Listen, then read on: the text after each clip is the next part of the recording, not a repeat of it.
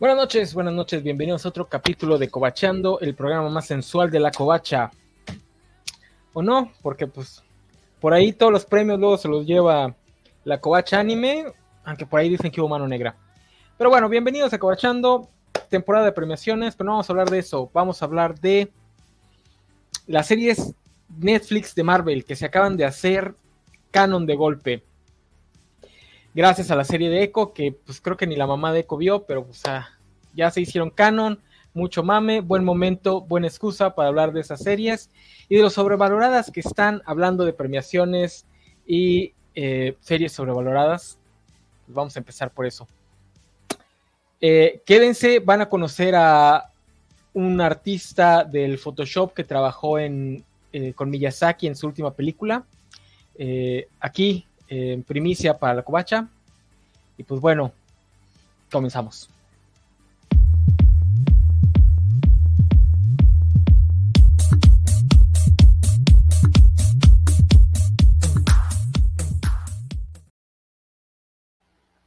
Como les decía, este, desde, desde el ático de Goro Miyazaki, eh, Valentín García, este, ¿cuántos fotogramas hiciste para El Niño y la Garza?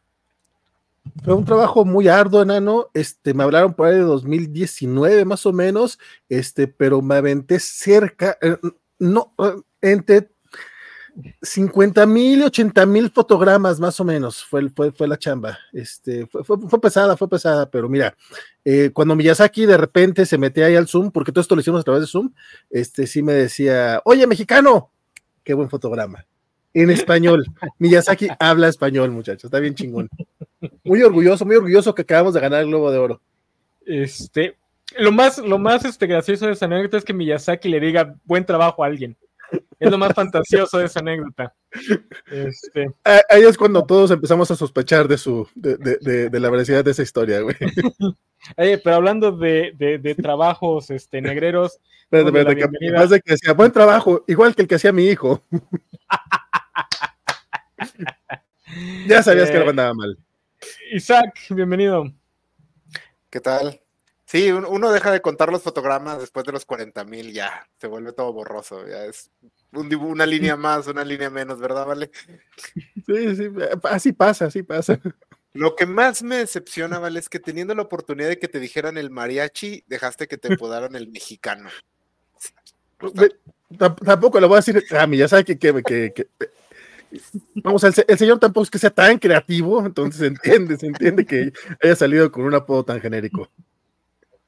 Oye, pero, pero luego el, el, número, o sea, en, en, las décimas de miles, o sea que hacía cuántos, como 20 fotogramas al día. según, según, las cuentas que estaba viendo, porque sí dijo que, eran como 30, 35 mil fotogramas, una mamada así, y eh, las cuentas decían que, era, que tenía que haber hecho 120 fotogramas a la semana para haber este, cumplido con eso. O sea, y que prácticamente eh, se habría aventado ella media hora de, de película solita. Entonces, pues, no, pero, lo, lo, más triste es que ahorita el periódico que, le, que dio la nota se está haciendo la víctima. El Heraldo, ¿no? El de Colombia. Sí. Está, digo, que, que tampoco es algo nuevo. Esto pasa mucho. Yo me acuerdo que aquí en, eh, en la zona de Yucatán, de repente Televisa o TV Azteca Yucatán, cada rato reciclan la misma nota con personas diferentes de fulanito ingeniero en sistemas se va directo a la NASA porque él creó su propia computadora. He visto esa nota como tres veces en mi vida. Este, así, su computadora de cero, ¿no? No, no armó una computadora, sino de cero él creó una computadora y se lo van a llevar a la NASA. Este, me da mucha risa porque, pues, ni, siquiera, ni siquiera le echan ganas, nada más reciclan la, la nota. Pues la NASA ya no manda a nadie al espacio, sí. Este, ahorita no, porque todo lo están haciendo a través de las empresas privadas, pero parece ser que ya dijeron. no es por demeritar a la NASA, pero o sea, no lo que era antes, o sea, Sí, sí, sí, tienen rato que no tienen este. Pues todo lo está haciendo la empresa de Elon Musk. Aunque por, hay rumores de que ya la van a mandar al carajo y van a volver a, a intentar este, hacer todo ellos. Por, también por eso le están haciendo tanto mama de los ovnis, quieren ver si con eso les dan dinero. Este, pero bueno, Eh, ya que estamos hablando, ¿qué pasó? Oye, que nada más como, como eh, agregado a eso de la NASA, que parte del problema de, de- de meter eh, justamente a, a- a empresas privadas es que les estaban dando secretos federales a güeyes que no deberían. Eh, lo- los gringos son bien graciosos con, con respecto a eso, ¿no? Uno pensaría que son más cuidadosos, pero no, todo lo tienen subcontratado. Entonces, esa madre es un queso gruyere.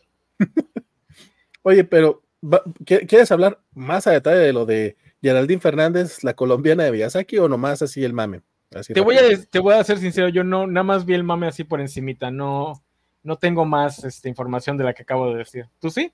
Pues básicamente fue eso, güey. O sea, es una, una, una chava, una ilustradora. Oye, espera, espera, espera, Vamos a pasar la, la cortinilla de- del ñoño mame. Claro.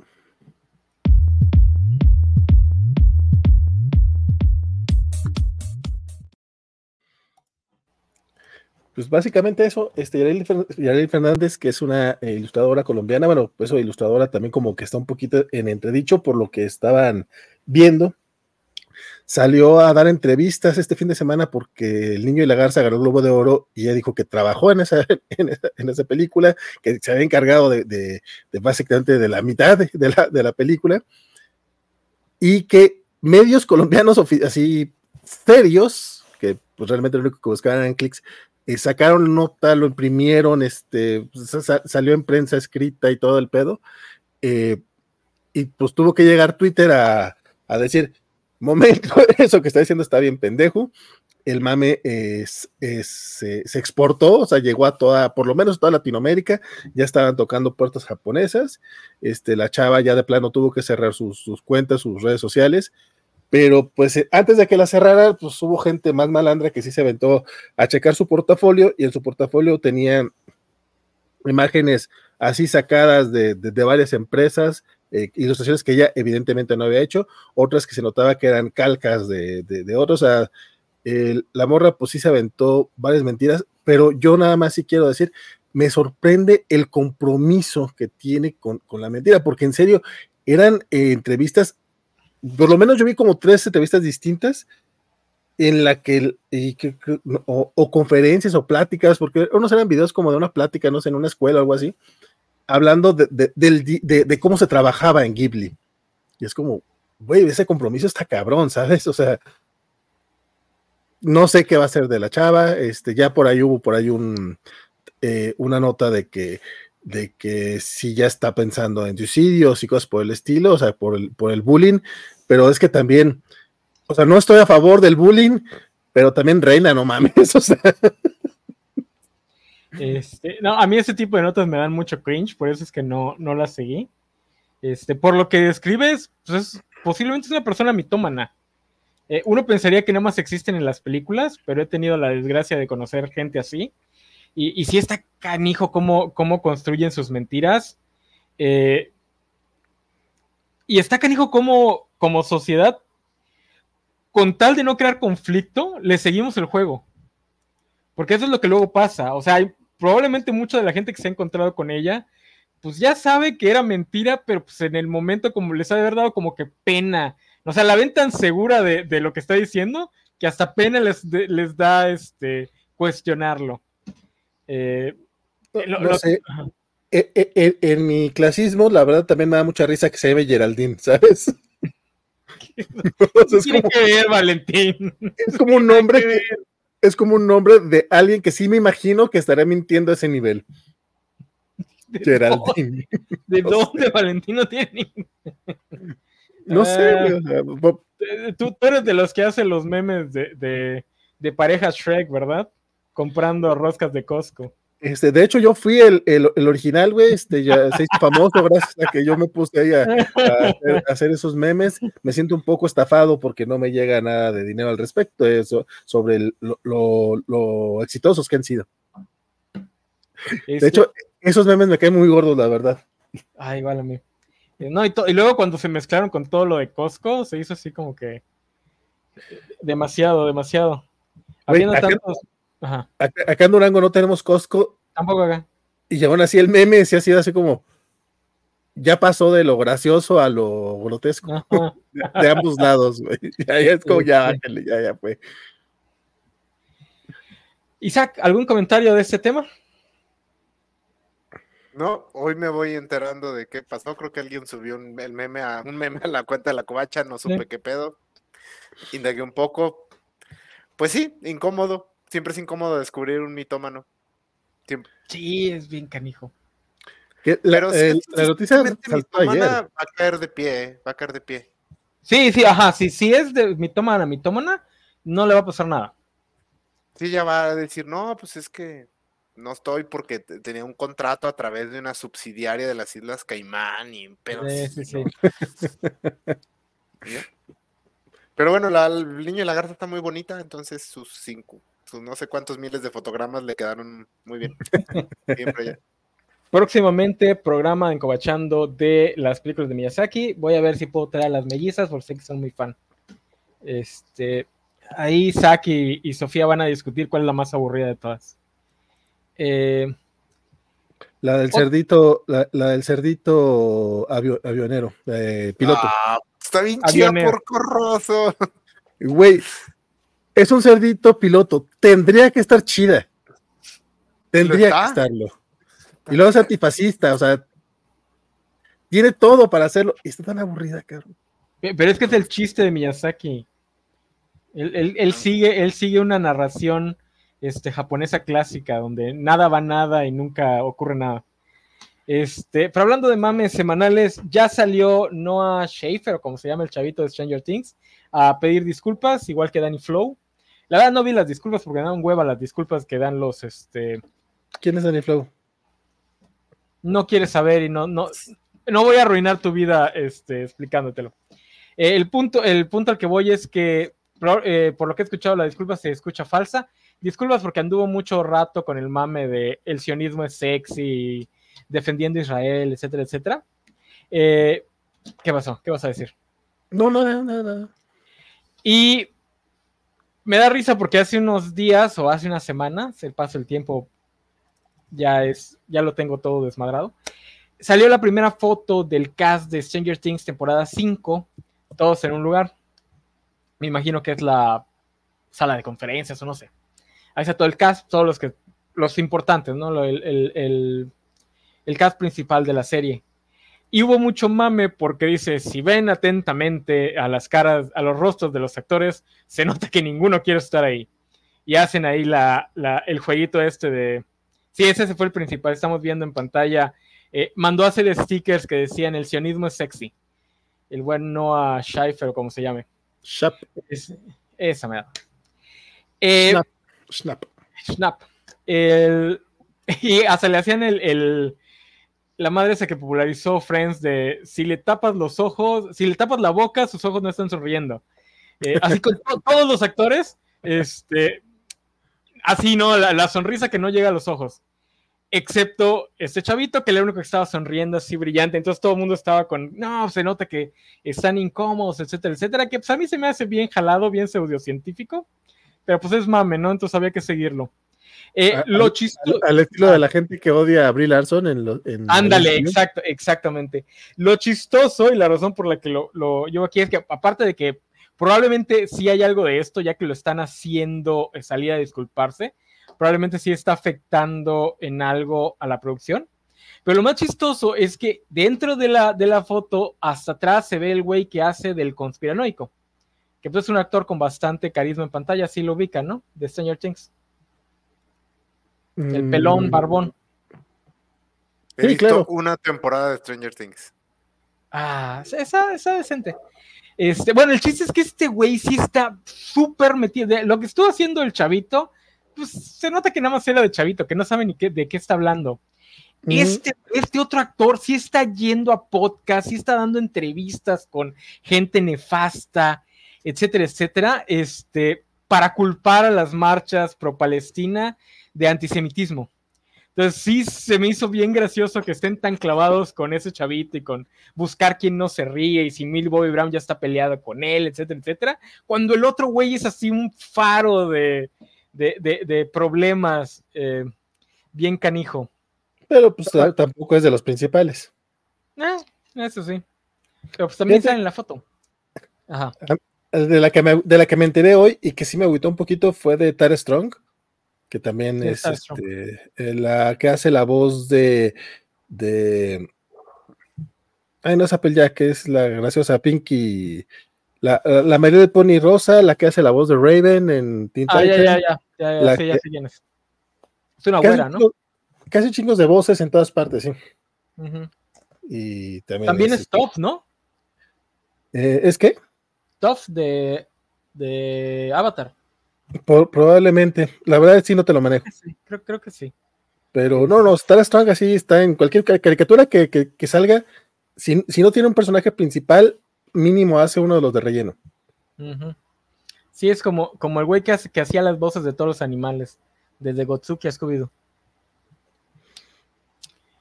Pues que no bueno, era Merlina, ese- ¿cómo? que no era Merlina.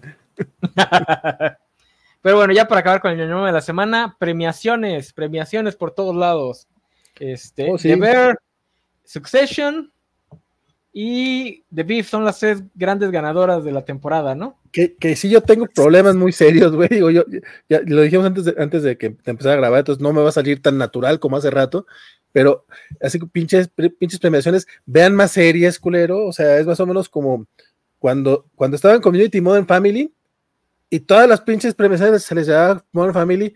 No te digo que no sea buena esa serie, pero güey, a- estaba Community y había otras en, en la época que pues también merecían un poquito de amor. Ahora resulta que todo, todos los premios van para, para The Beef y para The Bear y para Succession. Y es como, no Beef. mames, no he visto, no he visto Beef, perdón, no he visto Beef, pero las otras dos sí las vi, sí están chidas, pero no mames. De hecho, va a sonar bien sionista de mi parte, pero la, Pero Palestina. señora Mrs. Maisel merec- merecía eh, su globo de oro en lugar, en lugar de, de esta chavita, yo no sé qué madres. Porque el premio fue por la primera temporada. Y yo Mm. sí vi la, yo sí vi la última temporada de Mrs. Maisel y la primera de ella. No sé si en la segunda hace un papelazo la chavita o no, pero es como en el primero, sí está bien, pero así que te das qué bruto, qué papelón. Y la otra está más perra, güey. Aparte, The Bear no es una serie de comedia, no me jodan. Así son Pero es que son los globos de oro, pinches globos de oro. No, pero tienen en un conflicto bien raro con. Porque Con aparte tienen. Porque es serie dramática y serie de comedia. Entonces, si no eres un drama, eres una comedia. Entonces, Ajá. eh, eh, también, si eres de terror, pues eres una comedia. Si Comedia. hay música, eres Acción, una comedia. comedia. Pero de ver si es drama, no mames. No, es, eh, no es drama. Güey. O sea, hay mucho drama, pero no es drama. Es drama como Bojack Horseman es drama, más Ajá, o menos. sí, ajá, en ese sentido. O sea, sí es ¿cómo no drama, es drama? pero no, eh, no es lo que te imaginas inmediatamente cuando Sí, mencionas es- drama. Ajá. Es que no abordan el drama de forma seria.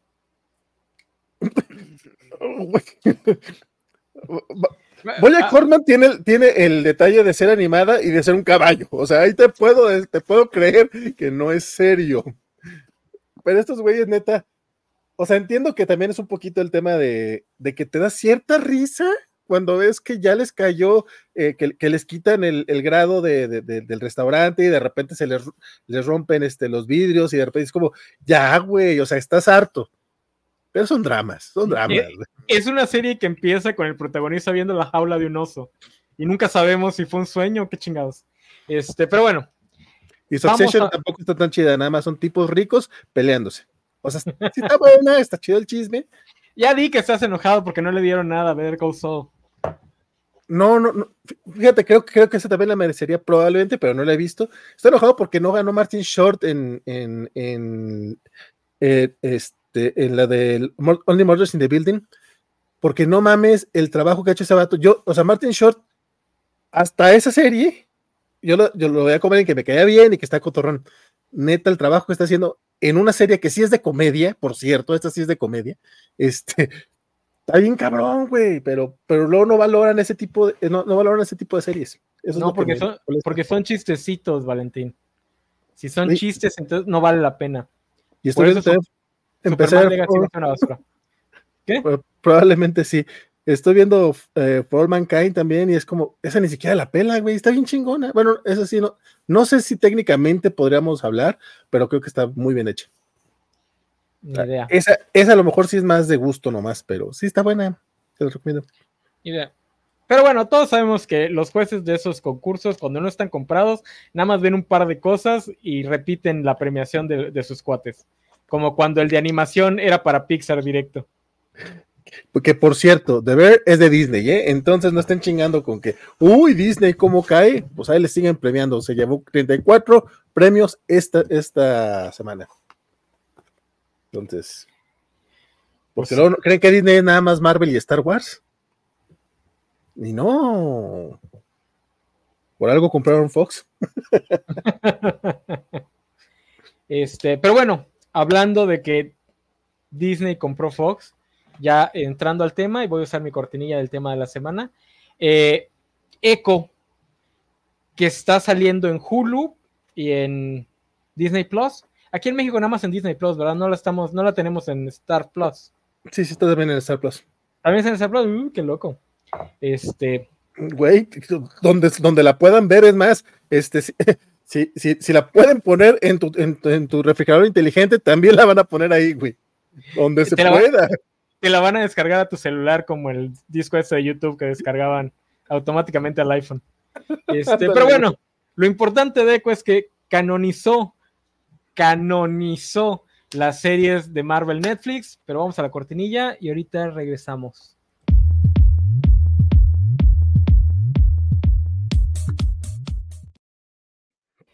Se hicieron canon de golpe las series de Marvel Netflix, todas, absolutamente todas. Este, y me da risa porque seguramente no es así, seguramente van a elegir qué partes de las series son canon y qué parte no. Pero pues bueno, eh, eh, trataron de hacer mame de, de ya todo es canon. Eh, pues para darle una, una empujadita a, a, la pobre serie de Echo que sí está pasando de noche, no tan de noche como Soul, que parece que le fue de la chingada en su, en su paso por cines este fin de semana. Eh, pues, es que también, güey, no mames, o sea, la película salió hace tres años, está cabrón, que, o sea, no creo que, que estén esperando que fue, fuera como un estreno en cines, o sea, pero bueno. Este, no, no sé qué, y creo que la película que se está llevando a la taquilla es, es la de Mean Girls, así que, pues también.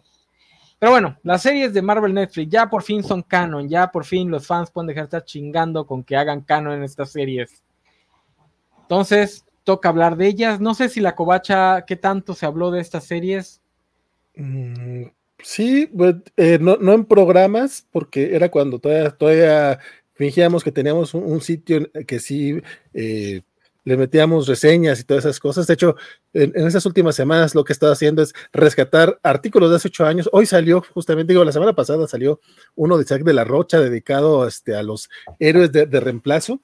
Entonces, ahí echen un ojo, pero son artículos viejos y es donde teníamos artículos reseñas de las series de Daredevil, de Jessica Jones, de Luke Cage, no sé qué tanto de Iron Fist. Y en el programa de radio, cuando, eh, cuando teníamos, este, cuando estábamos en Radio 13, sí hablábamos de todas ellas, cómo no. Pudiste haber rescatado mi top 5, mi Mighty Top 5 de los mejores villanos de las series de Marvel Netflix. Pero ¿Se, no res ¿Se rescató? ¿No lo visto? Ah, no, no, no entras a pinche página, Valentín. Pues, güey, pues es, ese, ese, es el problema de que se rescatan, se rescatan. este, pues sí. Eh, seguramente el Iron Fist lo hizo Gaider, que es el único al que le gustó, porque pues, quería llevarnos la contraria a todos los demás. Que porque supuestamente estaba muy padre la, eh, este, las coreografías de, de, de, de, artes marciales de esa serie. Este, que ni la, ni la mamá del actor lo dice, pero el güey ahí estaba chingando. Con...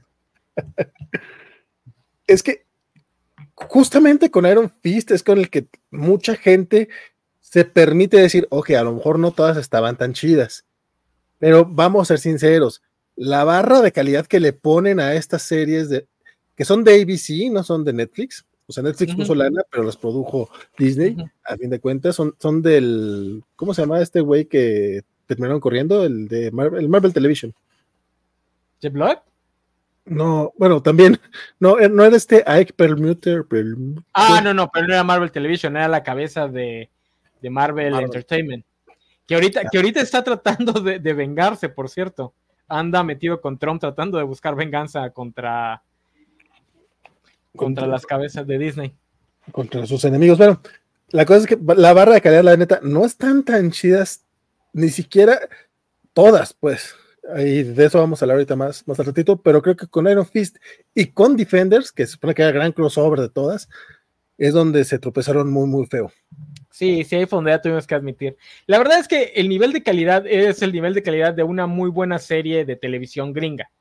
O sea, una muy buena temporada de Buffy, una muy buena temporada de Ángel. Mm, eh, creo que estas series eh, son sufrieron un chingo, un chingo porque salieron justo en el momento donde, donde Netflix está obsesionado con que no eran series, eran películas de 13 horas. Ah, sí. Entonces, aún esas series que mencionas de televisión de Buffy, Ángel, sí, ya sacas el promedio y te queda un 6, un 7, pero son como muy entretenidas, muy digeribles, ves la aventura de la semana. Estas series sufrieron un chingo porque eh, cuando eran malas eran muy aburridas. Sí. O sea, aún a las buenas temporadas les sobraban episodios.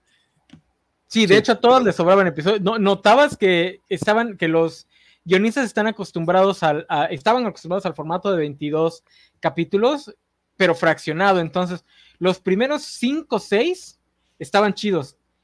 No, perdón. Si los primeros eran 10 capítulos cada temporada, ¿no? 13. No, 13. 13, Entonces, si los primeros 5 o 6. La segunda de Iron Fist y la segunda de Punisher ya fueron de 10. Los primeros 5 o 6 estaban chidos porque era lo que estaban acostumbrados a hacer para plantear la temporada.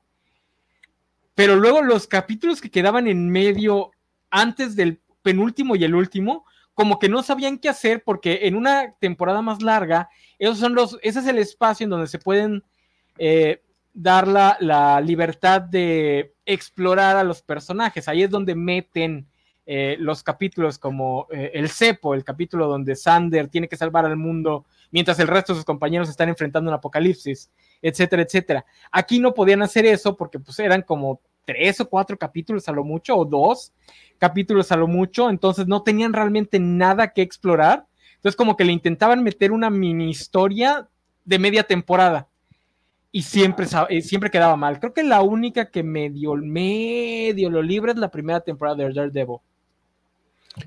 Que también se sentía que le sobraban un par de capítulos. Sí. Es que la, la broca es que ni siquiera tenían como una, una mini historia, un mini arco, sino que seguían nada más alargaban el arco que, tenían, porque pues era, como bien dice Isaac, una película de 13 horas. Y de hecho, creo que ahí fue cuando todo el mundo notamos que de repente las series de televisión estaban dejando de hacer series para hacer películas, que creo que ya, ya ha ido cambiando, ya ahora ya, ya ves episodios, aunque sea una, una temporada de, con un arco grande, ya, ya te lo dividen de, manera de episodio, pero antes no, o sea, justamente en esta época se sentía mucho así. Y si hubiera sido películas de seis horas o de ocho horas, no había problema. Pero quién sabe cómo estaba el acuerdo entre Netflix y ABC, que, que se casaron con el formato de tres episodios y no estaba tan chido, güey. Sí, entonces creo que eso sí les, les pegó mucho. El, también el, el intentar ser series prestige, vamos a decirles, que es lo mismo que le pasó a las series ya del MCU. O sea, las que eh, Falcon and the Winter Soldier, estas series serían mejores, bueno, no, a lo mejor no serían mejores, pero serían más divertidas si fueran eh, series de televisión, si fueran Buffy, si fueran Ángel, si fueran, incluso si fueran Agents of Shield, o sea, creo que las disfrutarías más que si intentaran ser estas series Prestige, y creo que a estas les pasó lo mismo. O sea, Jessica Jones era una serie de una detective que nunca resolvía casos. Sea, tenía la premisa perfecta. Ah, bueno, no, pero es porque es una inútil. Pero siempre tiene casos. En la serie nunca tiene casos. Es si toda la temporada se la pasa en su pedo de la temporada. Tanto así, tanto se negaron a aquella que su historia era la que más se prestaba para resolver un caso cada capítulo, que me acuerdo que a mitad de la temporada pasa justo lo que dice el nano de que se le escapa el malo y luego lo vuelve a agarrar y luego se le vuelve a escapar y luego lo vuelve a agarrar. Es que puta madre con ustedes, chubola de idiotas. Sí, sí le pasa. Ay, qué triste situación. Oye, pero eh, yo nada más quiero rescatar el hecho de que She-Hulk sí se siente como una serie de televisión. Está muy bien. Y WandaVision. Excepto los últimos capítulos, obviamente. Sí, pero WandaVision sí tiene el tema, el tema de, de, de, de Prestige, si es, si es que le entendí bien a Isaac, porque aunque está episódica y viene hecha bien armada y tiene, tiene una intención que cada episodio sea referente a cierta década de, la historia de la tele, por así, para la redundancia, eh, aún así sí tienes como este arco gigante que es importante para el universo eh, Marvel y le metieron toda la lana posible, la fregada. Bueno, a she ah. también le metieron toda la lana, pero que le saliera mal el, el CGI, logra que sea bonito eso. O sea, digo, sí les costó. De hecho, estaba viendo justamente la semana pasada que hay declaraciones ya de Tatiana Maslani que, que básicamente que, que, que, no hay planes para una segunda temporada de She-Hulk porque salió muy cara. Ahora, yo, yo necesito escuchar la, la cita de la boca de Tatiana Maslani porque también el periodismo de entretenimiento, pues nada más es para entretener, no para informar. Eh, entonces, pues igual alguien agarró a Tatiana Maslani saliendo de alguna fiesta de premiación, ya drogada hasta las chanclas, preguntándole estupideces de una serie que seguro ni recuerda, y pues se aventó un chistorete. O sea, no es que ella sepa eh, eh, lo, que está pasando ahorita en la cabeza de Kevin Feige, igual y nada más se le ocurrió decir el chiste. de hecho, literal, ella dice que pues no le han dicho nada de que cree que ya fue. O sea, no, no, está diciendo que ya fue.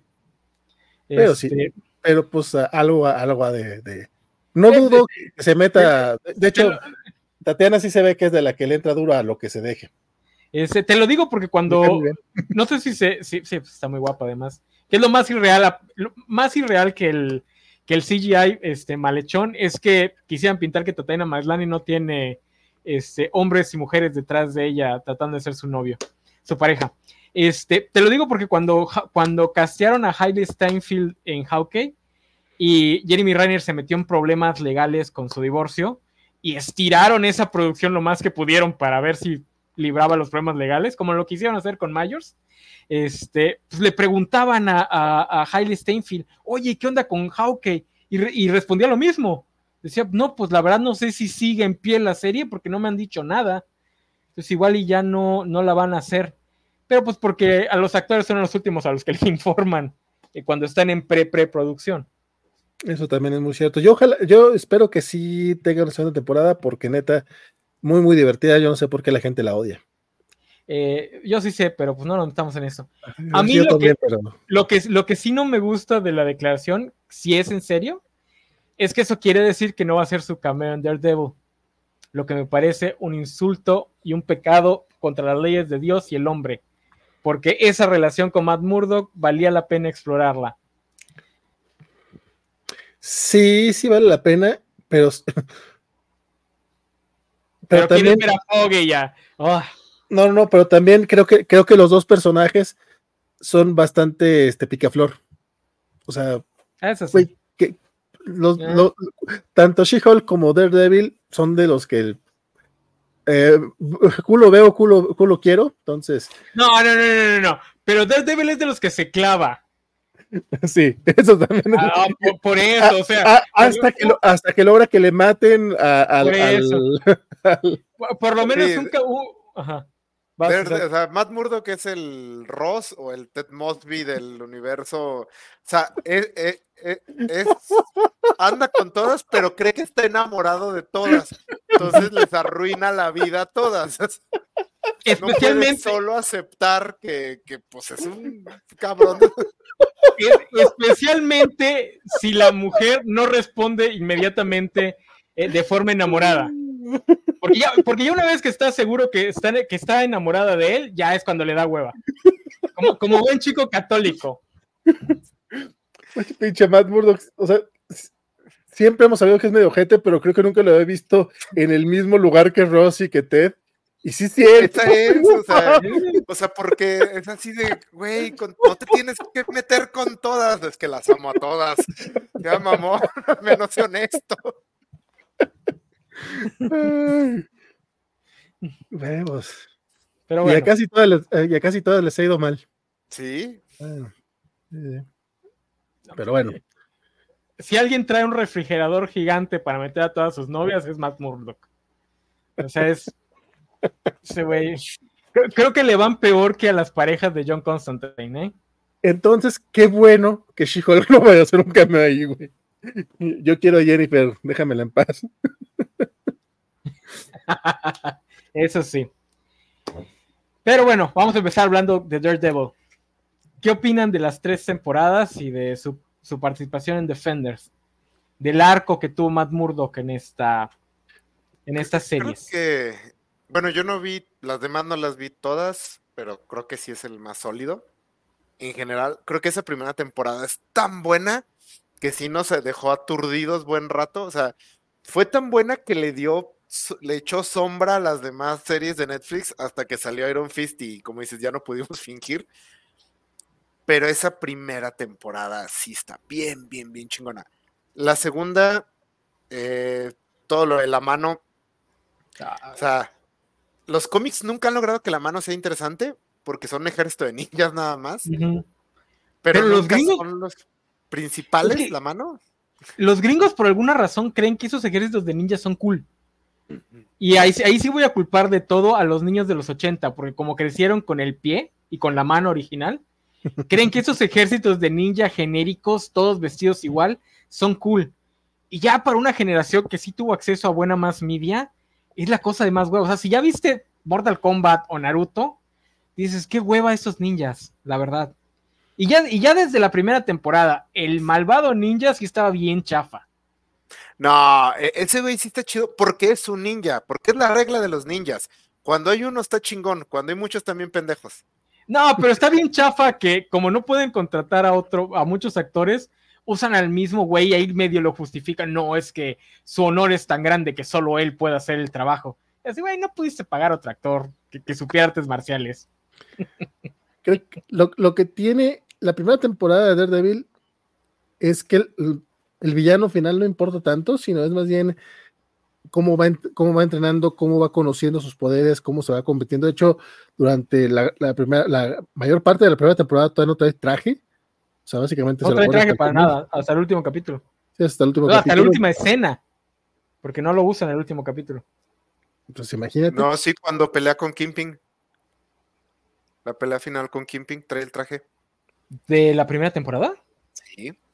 ¿Sí? La pelea final ah, con Kimping trae el traje. Oye, pero Valentín, dijiste el villano de esa temporada no es tan importante. ¿Cómo vas a decir eso del Kingpin de Donofrio? Aquí voy a ser también muy honesto. No me encanta su Kingpin. O sea, e, e, es, esa onda de voy a hablar así, como si me estuviera conteniendo. Así habla él, güey. Pero realmente parece que me estoy aguantando un pedo. ¿Así habla? Neta, no, lo he visto en otras, güey. Yo nomás no veo hablar así. Yo es como que, ah, bájale tantito.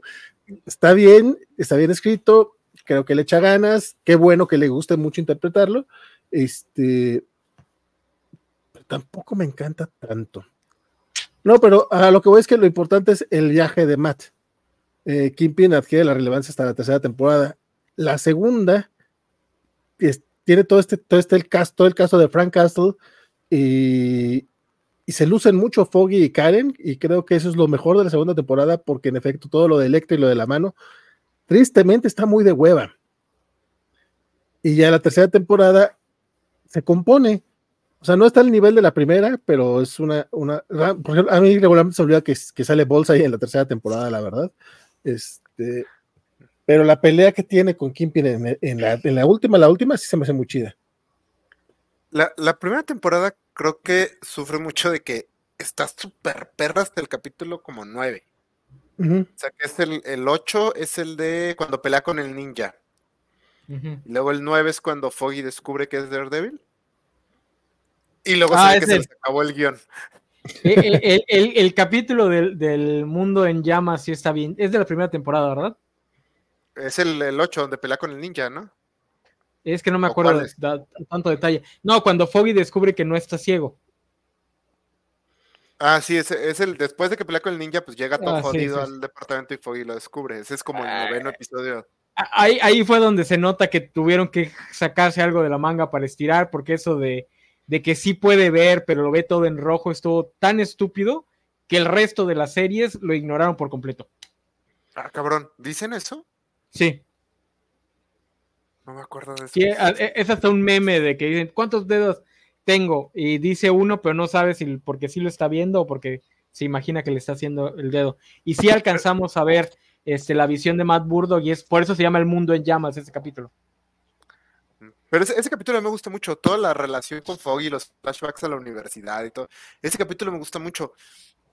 Y creo que ha sido el final de temporada porque se les acabó la historia. O sea, el resto de los episodios no tienen. Ni me acuerdo qué pasa. Matan a Benurik, que se nota que es mucho nada más para que pase algo más.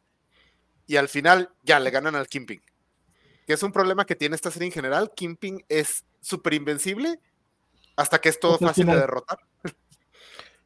Que es, yo creo que también es parte de la bronca de, un villano así, pero pues, Kimping, lo que pasa en esa primera temporada pasa en el resto de las series. O sea, pasa en la tercera temporada, pasa en Hawkeye, pasa en Echo. Es como, pues de repente, como que no es tan difícil de derrotarlo, ¿sabes? Solo hay que pegarle fuerte, fuerte. Ah, eh, el, problema, el, problema, es justamente eso, que, lo tienen que derrotar de forma física, porque pues, podrían buscar alguna otra forma de, darle una victoria al héroe sin la necesidad de que el Kingpin termine en la cárcel o, vencido en, todo, en todo lo que vencido conlleva. Eh, pero pues ahí sí, ahí sí, pues les gana el que están escribiendo una serie de cómics de superhéroes, entonces el malo tiene que ir a la cárcel. Porque bien lo podían dejar ahí como enemigo constante, ¿no? Decir, no, pues sabes que eh, le salieron mal unas, unas, inversiones en Aruba y se tuvo que ir. Este, y ya. Es lo, eh, es lo que me molesta con la película del 2003, fíjate. Yo sé que tiene, hay muchas cosas que mucha gente les molesta. A mí no tanto, es malona, pero a mí sí me gusta esa película. Pero sí creo que el final, o sea, lo tuvieron que cerrar así porque no se ven si iban a tener secuela. El tiempo les dio la razón. Este, pero sí es como, güey, era para que dejaras a Kim. Kimpin es para un arco de tres películas o de más series donde el vato te, ataca de manera no directa.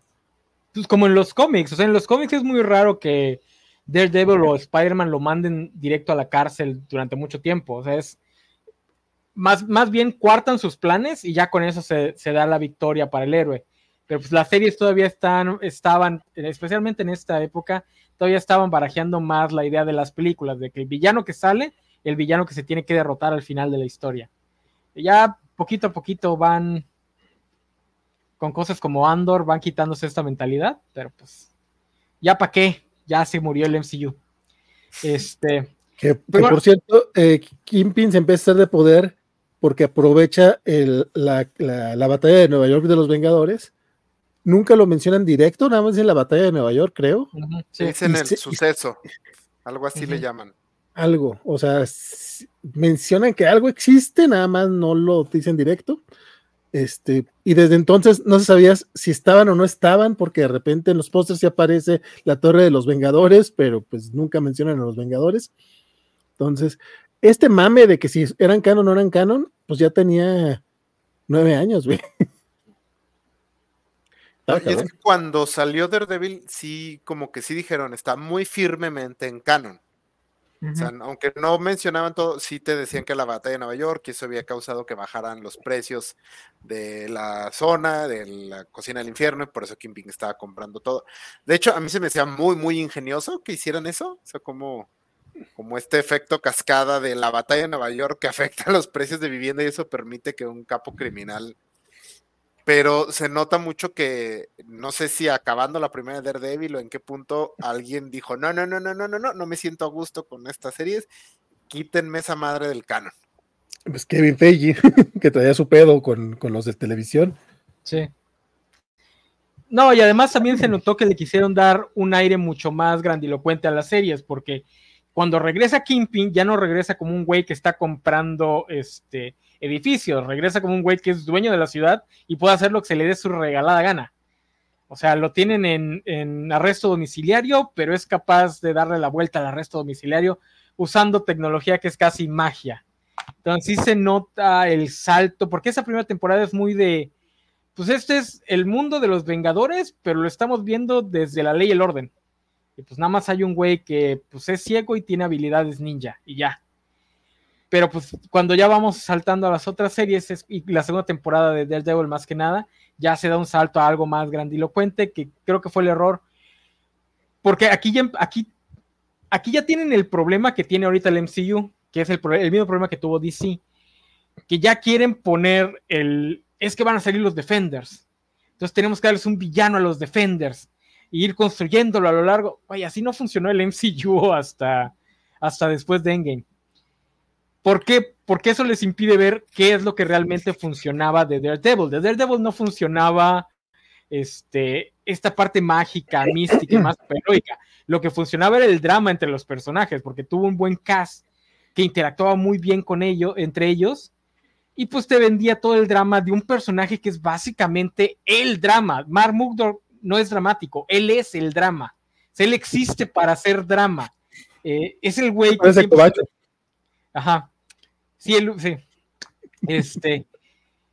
y te lo vendía bien, porque si no tienes un cast en el que ese personaje de Matt Burrows se refleje bien, se va a volver pesado, que es lo que le va a pasar a las otras series. Pero aquí con Foggy, con Karen, y luego en la segunda temporada con, con Punisher, el güey se luce un chingo, en menor medida con el personaje de esta latina, eh, pero también, o sea, se luce un chingo, no, no se hace tan cansado como realmente es, porque es un personaje que sí, sí lo agarrarías a cachetadas. Ah, claro. si, pudieras. ah, sí, si pudieras. Que todo el tiempo está sobre como buen católico, este, sobre dramatizando todo, eh, sentado eh, dando sus discursos de es que yo soy el único responsable, que después se vuelve gracioso que otros personajes le digan, ah, ya bájale, güey. Es, lo, único, lo único bueno de la serie de Defender fue eso. Que sí es muy gracioso ver a este del Devil junto a los otros tres que son más valemadrinas. Este, y lo ridículo que realmente es el personaje. No, y creo que uno de los ciertos de Daredevil fue que abrazó mucho que Matt Murdock, o sea, es pesadito, no es la mejor persona, es patán, o sea, creo que sí abraza bastante eso. De hecho, Electra, que es también la verdad fue una nada de personaje Electra. O sea, no, lo que aportaba era el drama, como dice, lo, que, lo único que nos importaba de Electra era que sabías que Murdo te iba a poner el cuerno a Karen Page. y tú no querías eso. Sí, pero es que la actriz que agarraron no tiene nada. Ahí es donde, por ejemplo, donde falla. Si el personaje no se refleja en el otro, pues no tiene ningún chiste.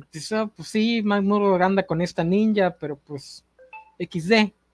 O sea, no, no te venden esa pasión animal que el personaje de Electra y MacBurro te deberían vender, en contraste con el amor verdadero con, con Karen. Que, que, ahí está un poquito parte del problema de que quieran canonizar estas series, porque, pues, ¿qué va a pasar con Electra, no?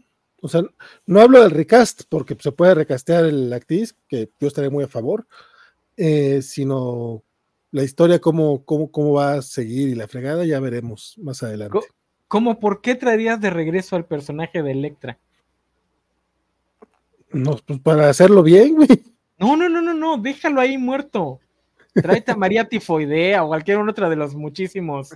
Este, María Tifoidea. Yo sé que es una traducción eh, correcta, pero no mames. Así se llama. Este... Que, fue la villana de la película de Electra, por cierto. Con Jennifer Garner. Bien por ella. Este, a mí se me olvida que esa película existe. Ya sabes bien. Sí, no, sí. Porque ¿quién quiere ver una película de, heroínas y de villanas?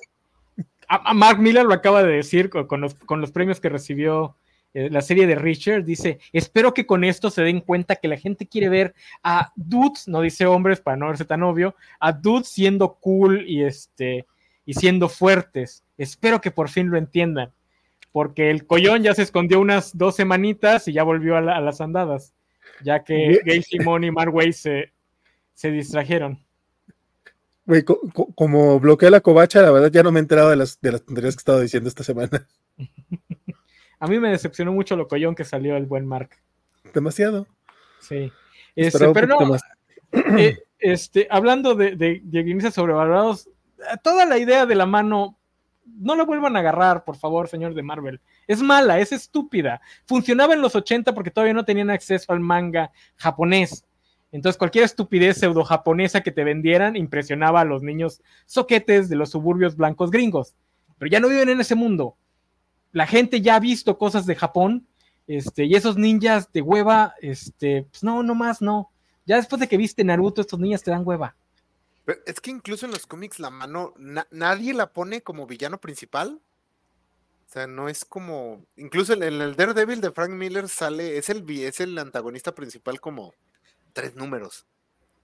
O sea, así como que, ah, sale un ninja y, son unos ninjas y hay un ninja más grandote, que es tal vez inmortal. Entonces, o sea, ese sí creo que también sale en la miniserie Wolverine, cosas así, bueno, porque Frank Miller.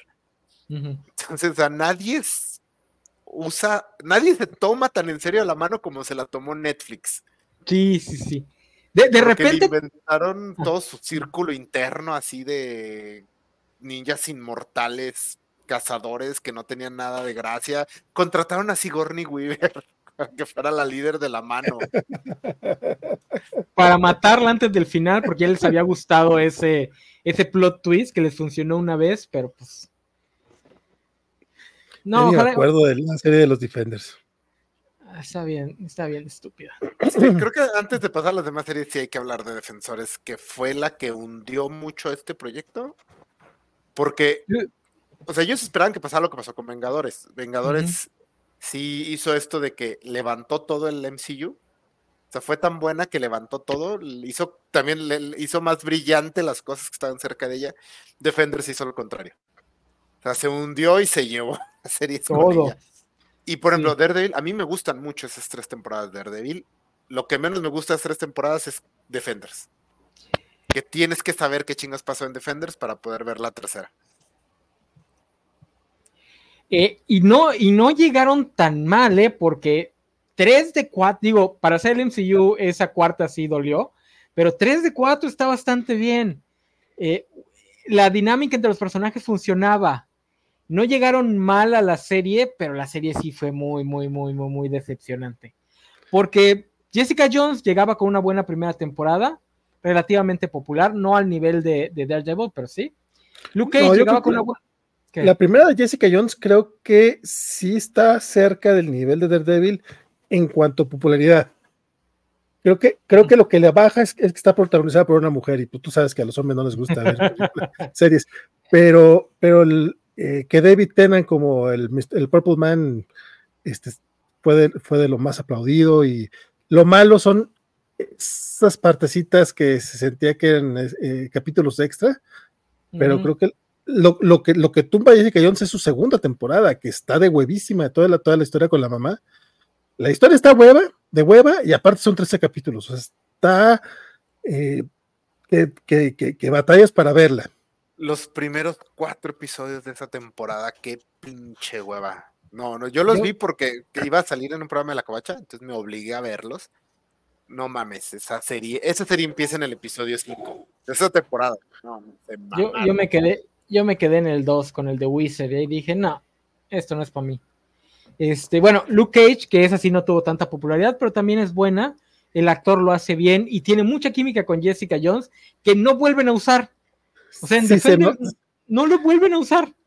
Esos dos se nota que sí se van a dar con todo. Sí, y no lo usan. Aquí sí, aquí sí me subo el mame de, es que el MCU de repente es muy casto, porque, güey, si tienes a estos dos que tienen tanta química, úsalos. Pero bueno. Se, se, van a ir por un cafecito. Sí, sí, sí. no, sí, sí. decía algo eh, asqueroso, bueno. no, pero sí, Defender sí fue así como. Eh, ya lo dijiste, 3 de 4. Pobre el, este, el güero insípido. Ah, no, no, no, pobre, qué chica su madre. ¿Cómo se llama el vato? Ay, no sé, es lo Tyrell de, de Game of Thrones. Eh, bueno, este güey. Eh, porque en serio, ni, tiene química con Luke Cage, que debería tenerlo porque son best buddies, ni, ni hay. Y, y, aparte, como es el güero, lo quisieron poner como el líder porque todo tenía que ver con él en esta. En, la de Defenders. Entonces, por eso cae Defenders, porque su protagonista no, no, no tiene fuerza, o sea, y, y menos con tres güeyes que se lo están comiendo así en cada escena.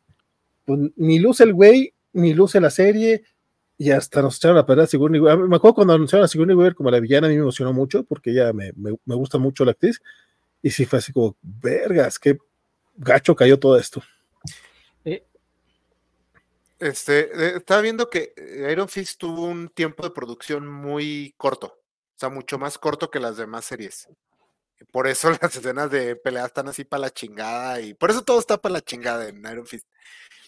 Eh, pero sí, lo tuvo muy corto. Nunca han confirmado sí, sí, este, sí. pero yo he tenido mucho tiempo la teoría de que el plan era que presentara Iron Fist en Defenders. Porque la serie de Iron Fist no aporta prácticamente nada. De hecho, esa serie la puedes empezar a ver también en el episodio 5 sin ningún problema. O sea, el, el episodio 1 empieza con Danny llegando al edificio y no le creen que es Danny. Son cuatro episodios de ese güey tropezándose por Nueva York y luego ya llega y ya le dice, no, no, ya te creemos que eres Danny Rand. Pudiste haber empezado ahí, no mames. Pero tenía yo- que ser tres, tenía que ser 13 capítulos. 13 güey. episodios. Entonces, yo, yo siento que él iba a ser, o sea, Defenders iba a hacer la presentación de Iron Fist. Es probable, porque otra cosa que tiene la serie es que es la primera que se nota que no sabían qué iban a contar. Porque las otras tres tenían bien, eh, bien entendido cuál era su nicho, qué tipo de historia estaban contando. Daredevil, la culpa católica y todo lo del crimen en, en el Kitchen. Luke Cage, el crimen en, en esta zona de, del Harlem y todo lo que es este, el- la cultura negra de, de Nueva York. Esta, eh, Jessica Jones y la parte feminista, etcétera, etcétera. Con Danny Rand, nunca queda claro si quieren a contarte sobre los homeless, porque ya ves que el güey anda descalzo y se junta con homeless a cada rato. Eh, si te quieren contar la historia de un blanco que se siente otro dentro de su propia sociedad, o qué chingados, porque estaban más, más enfocados en, en construir la historia de la mano. Que además echan para atrás el world building de la temporada de, de la primera temporada de Daredevil, porque se suponía que la viejita china no tenía nada que ver con la mano, eran dos grupos criminales distintos. Pero en Iron Fist se dice, no, no, es que es otra, otra líder de la mano y, la fregada, porque como que ya estaban desesperados por entrar a, los malos de The Defenders. Entonces sí, Que a lo mejor ya se les iba a acabar el contrato con, con Netflix. Dije, no, tenemos que acelerar esto si queremos seguir sacando estas series. Y fracasan y es como, mira, pues, ni para qué las aceleramos, ya mejor que se las lleven. Sí, eso también les pasó, que es algo que pasa mucho en estas historias acerca de organizaciones super malvadas que todo lo controlan, donde todo resulta que es parte de, eh, y a veces retroactivamente. O sea, como la, la viejita esta era solo una china malvada, de hecho era, creo que eh, con Kimping lo habían hecho más interesante el personaje.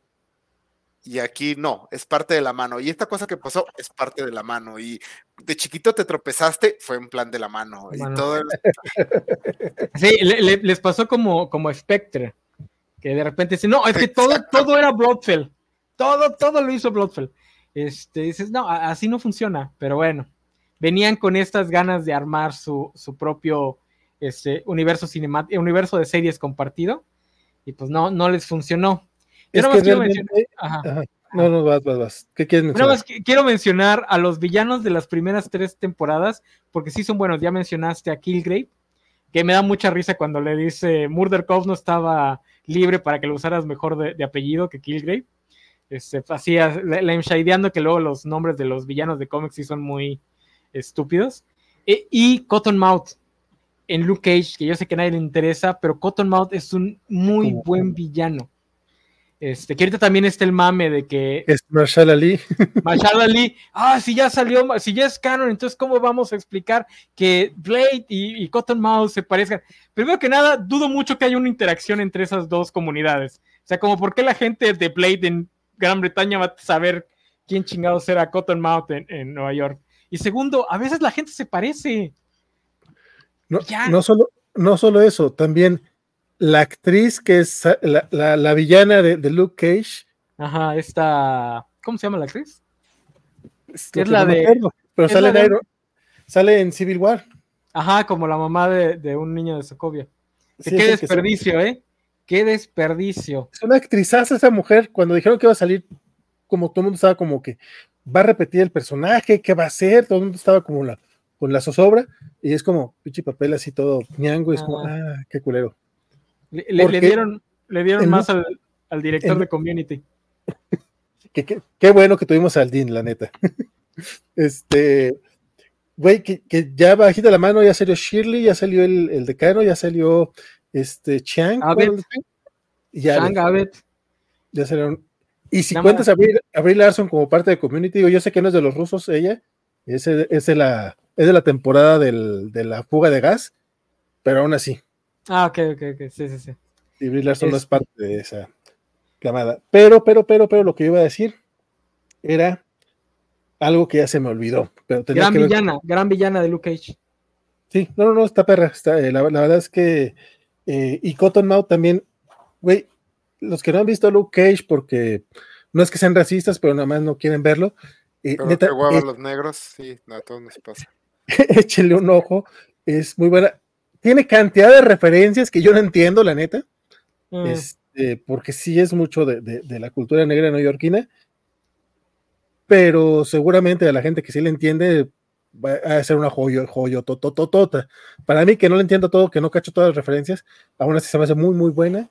Y el final de la segunda temporada de Luke Cage queda bien perro. O sea, eh, el spoiler no me lo voy a aventar porque seguramente no la vieron. Y espero que alguien diga si lo, si lo voy a ver. Pero ese, ese cliffhanger fue así de. Y sí quería ver eso y me ha gustado ver la interacción con Jessica Jones y con Matt Murdock. Con Matt Murdock. Este, no, no, Danny Rand se murió de Regreso a su planeta. Este, y el villano de la segunda, el segundo villano de la segunda también es bueno, no tan bueno como Cottonmouth, pero sí es mejor que Diamondback, que a todo mundo se nos olvida que el villano final de la primera temporada no es Cottonmouth, es Diamondback, que aparece de la nada y resulta ser el medio hermano de Luke Cage. Y este, todos olvidamos que ese es el final de temporada y no la muerte de Cottonmouth y su pelea con, con Black Mariah. Este, pero Bushmaster también es buen villano. También está padre que presentan a otra comunidad afrodescendiente de Nueva York, a los jamaiquinos, este, porque no todos son lo mismo, son, son grupos distintos. Quien lo viera. Y está muy padre su historia y cómo resulta que esta, el personaje, esta Black Mariah también le, le pasó chirola a, a, la familia de los jamaiquinos y les robó dinero. Este, pero sí, grandes villanos que en su momento Netflix tenía los mejores villanos de Marvel, porque todavía las películas estaban eh, cabalgando en los hombros del pobre, del pobre Tom Hiddleston.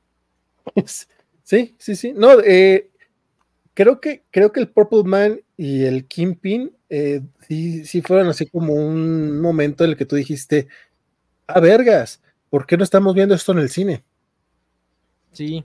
y también creo que sí empiezan a, siempre, de repente se ha empezado a tener este tipo, de villanos. Eh, todo el mundo se queja de, las películas de Tom Holland del Hombre Araña. Este, pero el buitre está bien Un villano. Este, la escena donde, la escena en el carro donde los dos se dan cuenta que saben su identidad es muy chingona.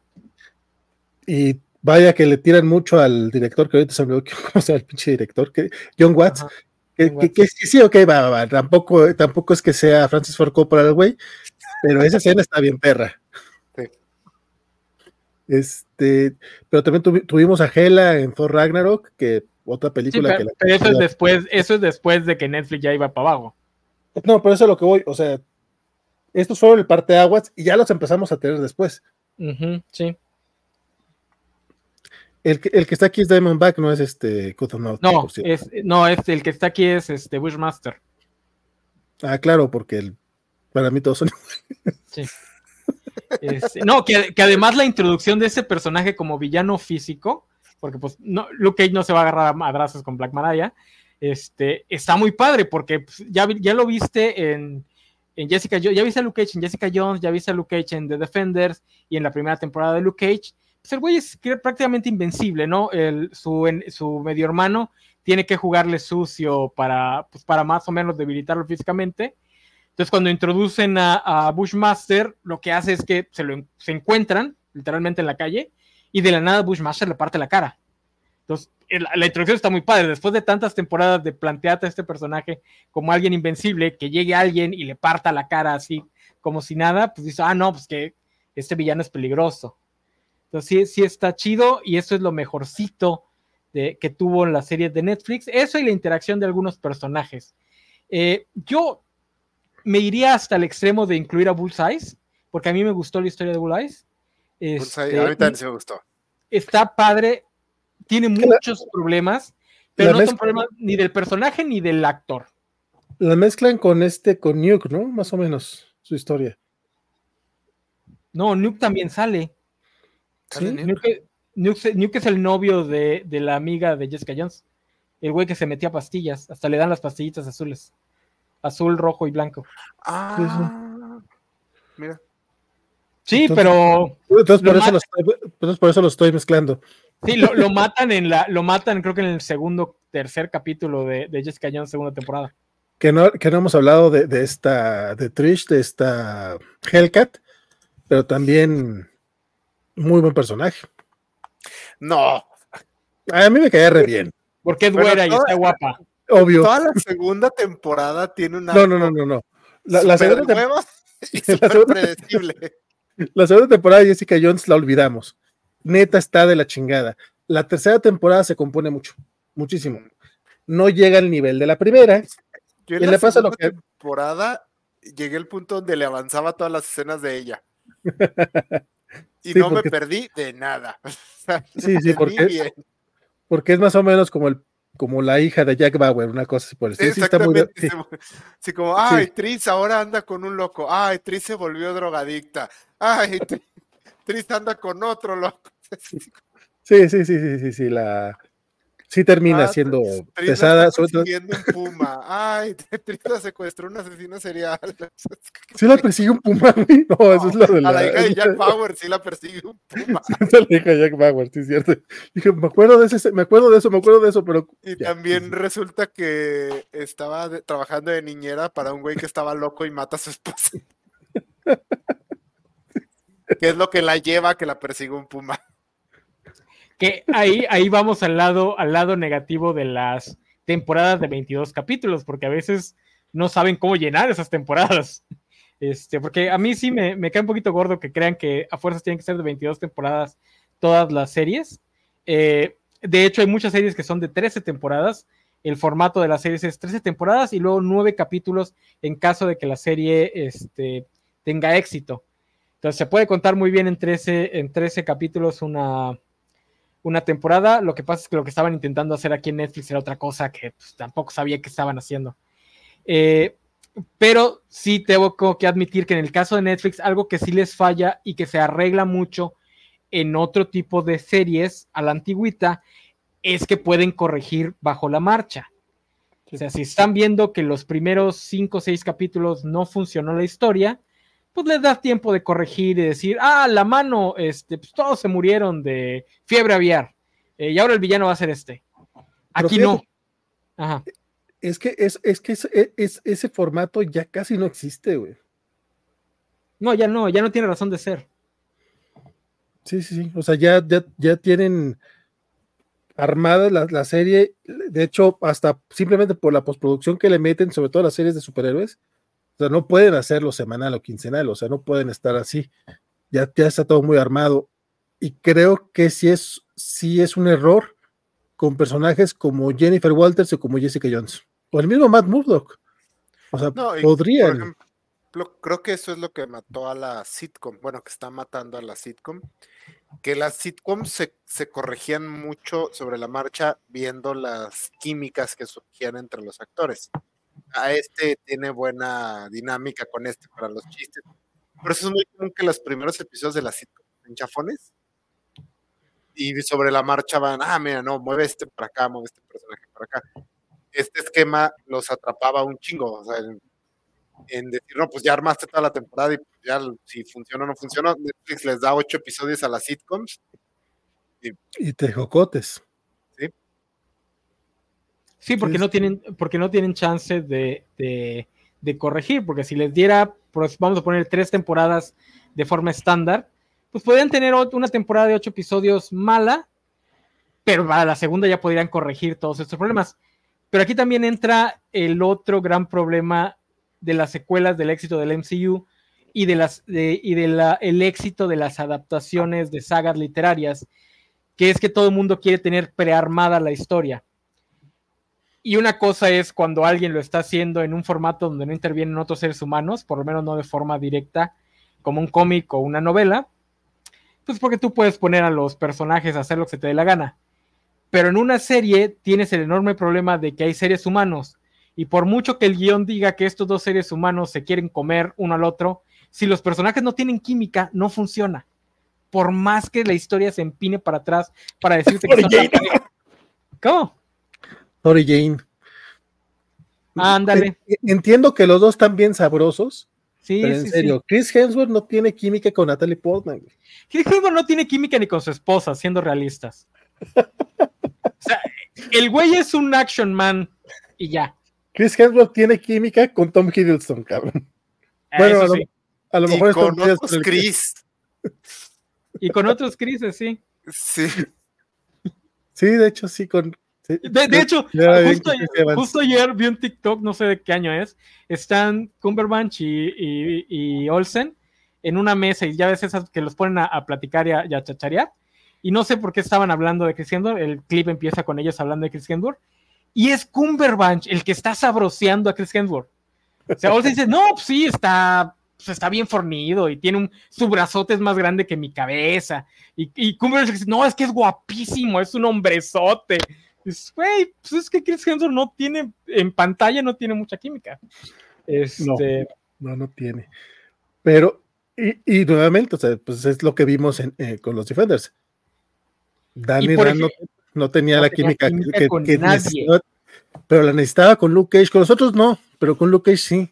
No, pero por eso es a lo que voy, o sea, tal vez lo hubiese tenido con otro personaje y dices, ok, vamos a cambiar esto. No va a ser amigo de Luke Cage, porque no tiene química con este actor. Este, hay que cambiarlo. Pero aquí es donde ya entra el, la prefabricación de la historia. No, no, no, es que él es amigo de Luke Cage, entonces tiene que ser amigo de... No, pues es que si no funciona, no funciona. Y punto. Que para eso este son los screen test antes de pinches Sí, güey, pero pues los screen test pueden fallar. Digo, ya después de 10 horas con 15 kilos de cocaína encima, pues ya le dicen que sea todo. Todos son compas. sí, no, pues, eres mi cuate. Pues mira, eh, a pesar de los, de los 5 kilos de cocaína, eso no pasa en todas las fiestas covaches. A veces que ni así nos llevamos bien, pero bueno, es otro tema. Este, el caso de Iron Fist también es bien triste porque el. Bueno, o sea, hubo muy poco tiempo, las coreografías están de la chingada. Se nota un chingo. Iron Fist, que debería ser el mejor artista marcial del mundo, tiene peleas así de, de patio de escuela, así de empujón. Un tronco. Y está bien gacho porque una de las cosas es que uno de los actores que estaba eh, para hacer Iron Fist era este, el que salió en la de Mortal Kombat, en la más nueva, el que es el protagonista de la más nueva de Mortal Kombat. Que aquí la hace de, del Drunken Master. Sí. Y sí, no, no se lo dieron porque sí querían al Iron Fist güero y todo. Y el otro sí sabe artes marciales, o sea, al menos se hubiera visto mejor. Así, porque su pelea es de las más chidas. Sí, muy obviamente el con el que está peleando no es el actor de Danny Rand, porque justo antes de la pelea se sube la capuchita de su, de, su sudadera. Dices, bueno, pues no siempre hay tiempo, ¿verdad? La, pelea más chida de Iron Fist es la que vemos en una pantalla sobre el Iron Fist de la, de la Segunda Guerra Mundial, que además está usando sus dos puños este, prendidos. Es la pelea más chida de Iron Fist. Y es bien triste porque hace ver aún peor al, personaje de Danny Rand. Es, ah, mira, eso es lo que hubiese sido si hubiesen contratado a alguien con talento. Pero pues no, querían al güey de Game of Thrones. Este. Que, yo creo que aparte de, que fuera rubio y que se pareciera del cómic, yo en serio no tengo. sí tengo preferencia porque los personajes se parezcan a los de los cómics. Si, si terminan cambiándolos, pues mira, pues sí espero que por lo menos sea para mejorar. Pero más allá de que fuera rubio y ojos azules, creo que fue más el tema de, que venía de Game of Thrones, que también todos los que vean saliendo, los agarraron a todos los que pudieron que salieron de Game of Thrones y no todos pegaron, o sea, no todos fueron Pedro Pascal. Nadie pegó, de hecho. No, bueno, es que todos ellos son artistas exitosos de Inglaterra. Ajá. O sea, y que ya eran, o sea, sí, sí han seguido saliendo, por ejemplo, la que era esta Kathleen Stark, todos ellos. Ah, Pero no, también, ah, como que ellos no vieron Game of Thrones, o sea, él, él dijo, no, salgo en Game of Thrones. Ah, seguro es Jon Snow, o sea, no. Pero, pero mira, ¿te compraría todo eso de la falta de planeación, Isaac? Si no tuviéramos a las hijas del dragón. Creo que lo mejor, que tuvimos, lo mejor que tuvimos en Iron Fist, neta, fueron Misty Knight y Colin Wick. Pero, pero eso no estuvo planeado, papi. No, no, probable. No, o sea, dejando de lado la química, sí tienen su historia las dos. Mm. Y, y cuando cancelaron las series de Netflix, la neta, esto, esto fue lo que más me dolió porque estaba como en pre, pre, pre proyecto, a lo mejor lanzar una serie con ellas dos y hubiera funcionado bien perro. Porque Que por tenían buena cierto- química y, y, y pelean perro. Que por cierto, Colin Wick también es de Game of Thrones, es una de las serpientes de arena. Gracias a, gracias a todos los dioses, nadie la ubica como tal, porque no, en Game of Thrones la maquillaron para que pareciera latina, entonces no, no lo ubican mucho, pero sí, porque esa, la trama de las serpientes de arena es una de las peores. Entonces sí les creo que no hayan visto este Game of Thrones porque también agarraron a dos de los actores con las peores subtramas. No, y él, ella también sí sabe pelear. Sí, Sí. Porque se avienta una pelea, bueno, no vi, vi como la mitad de Iron Fist, pero se avienta una pelea ella con espada japonesa contra una chava con un, con machete chino, que también está bastante decente. O sea, no voy a decir que está súper chingona, porque tío, se nota que esas peleas las filmaban así, pero sí se ve el nivel que traían las dos, comparado a cuando tenía, cuando Danny Rance tenía que pelear con alguien. Es que imagínate, imagínate esos momentos en el set con todos los otros actores que sí se ven este, artes marciales, y aquí viene el protagonista y el otro así todo bien pendejo, es como que ay, ya viene este güey, chingada madre. No, 10 horas extras en el set por este cabrón. Este, bueno. pero bueno, regresando a, a que estaban demasiado casados con una historia en específico, otra cosa donde que se nota mucho que no, que no aprovecharon lo que tenían es que Daredevil funcionaba mucho mejor como un drama legal. Porque lo mejor de las tres temporadas es el juicio de Frank Castle. Güey, Ese arco de cuatro episodios. güey, es que yo no sé por qué no los aprovechan. Perdón Porque por tenían, me- tenían metida la idea de que querían hacer los Defenders. que ni siquiera son los Defenders. ¿Sabes que eso también me encabrona mucho? Hay dos cosas que me encabronan, hay, hay dos cosas que me encabronan mucho con, con- con el tema de, de branding. Y los es- palestinos y No, no, no, este, Free Palestina, Free Palestina. Pero, este, no, el. Güey, son los Marvel Knights, cabrón. No se van a llamar Defenders en, en- en la serie. ¿Por qué no dejas que, que, que la pinche serie se llame Marvel Knights? Ya tienes ahí. Y ahora sacan, sacan Echo y le ponen Marvel Spotlight. ¡Cabrón! Tienes el branding de Marvel Knights. Úsalo sabiamente. Pero bueno, eso Eh, pero Marvel Knights era de Joe Quesada y Paul Dini y ellos sí le saben a los derechos de autor, igual y no lo quieren tocar para que no les no los intenten demandar.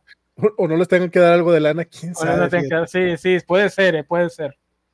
Podría ser, no, no lo había pensado así. Bueno, pero eso, Defenders y esa mamada. Ajá. Y la otra que Digo, molesta. porque también dices, es que querían usar la marca de los Defenders. Güey, güey. Yo creo que es que suena como Avengers, Avengers Defenders. Entonces, Ah. ah, mira, tráetelo. Pues, Pero Eso puta, es posible, eso es posible. no, tienes, no tienes a Silver Surfer, no tienes a Doctor Strange, no tienes a, a Hulk. Mamón, ya tienes a Doctor Strange y a Hulk en, el MCU. Podrías tener algo de los Defenders, pero no. Ya, ya, está en amor, ya nada más falta el Silver Surfer. Era eso. Y que el otro, con Daredevil, Marvel Knights. Ya salió cuál otro me molestaba, pero ahorita me acuerdo porque sí me molesta. Bueno, estábamos hablando de que lo mejorcito de Daredevil es el juicio, que además me encantó que muestran que Mac Murdo no es muy buen abogado. O sea, sí sabe mucho, pero a la hora de la hora no es muy buen abogado. Me, da mucha risa cuando se empieza a pelear con Frank Castle en el, en el púlpito y el juez le dice, ¿por qué estás antagonizando a tu propio cliente?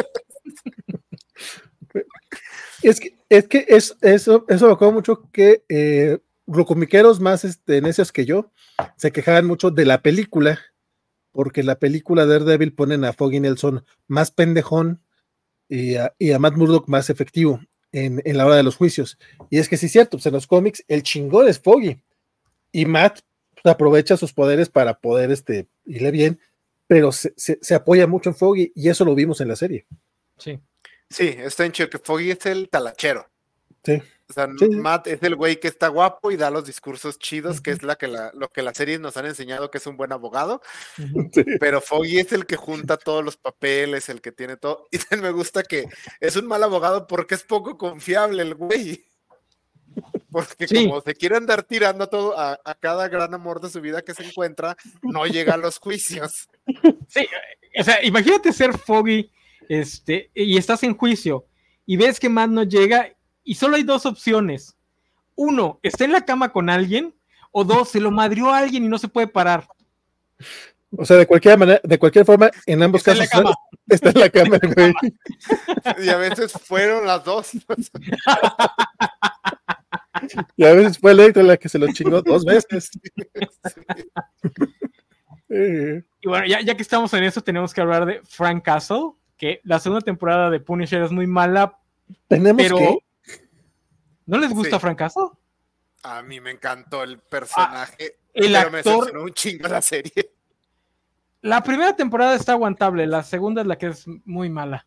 Yo no, Eh, yo no, yo no, ahorita en Daredevil. Sí, ajá, Yo no- pero el, el Frank Castle en Daredevil es precioso. Sí, en Daredevil sí me gusta. La primera temporada, güey, yo que veo casi todo, yo veo casi cualquier porquería de superhéroes que sacan, te lo juro que no puedo terminar la primera temporada de Punisher. La intenté ver dos veces. Yo- Ah, la, segunda, la segunda vez dije, güey, es el primer episodio, pensé que, recordaba que lo que pasa en el primer episodio era como el tercero, cabrón. No, no había llegado hasta el tercer capítulo, no, no, no había llegado, no, no, nomás el primero, y el- Yo- la segunda vez llega el tercero. Yo, yo resumí esa serie como Frank Castle diciendo, los voy a castigar a todos, pero después, porque ahorita tengo otras cosas que hacer. Güey, ¿a, a qué pinche hora vas a empezar a castigar gente? No, Tenía que terminar de construir cosas, güey. No, pero su- toda su historia en la segunda temporada de Daredevil, pf, el capítulo que es de él, el de donde está en prisión, no, Ujú. está glorioso ese capítulo, el Kingpin, toda la pelea en el pasillo que se avienta. Ah, no, no, no. Ah, esa, esa pelea, esa es una de las mejores peleas de pasillo que Netflix lo, lo- lo hizo recurrente, pero la de, la de Frank Castle es una de las mejores porque es completamente lo opuesto a la de Daredevil. La de Daredevil está toda oscura y bastante limpia, mientras que la de Frank Castle está súper iluminada y es la cosa más asquerosa que has visto en tu vida.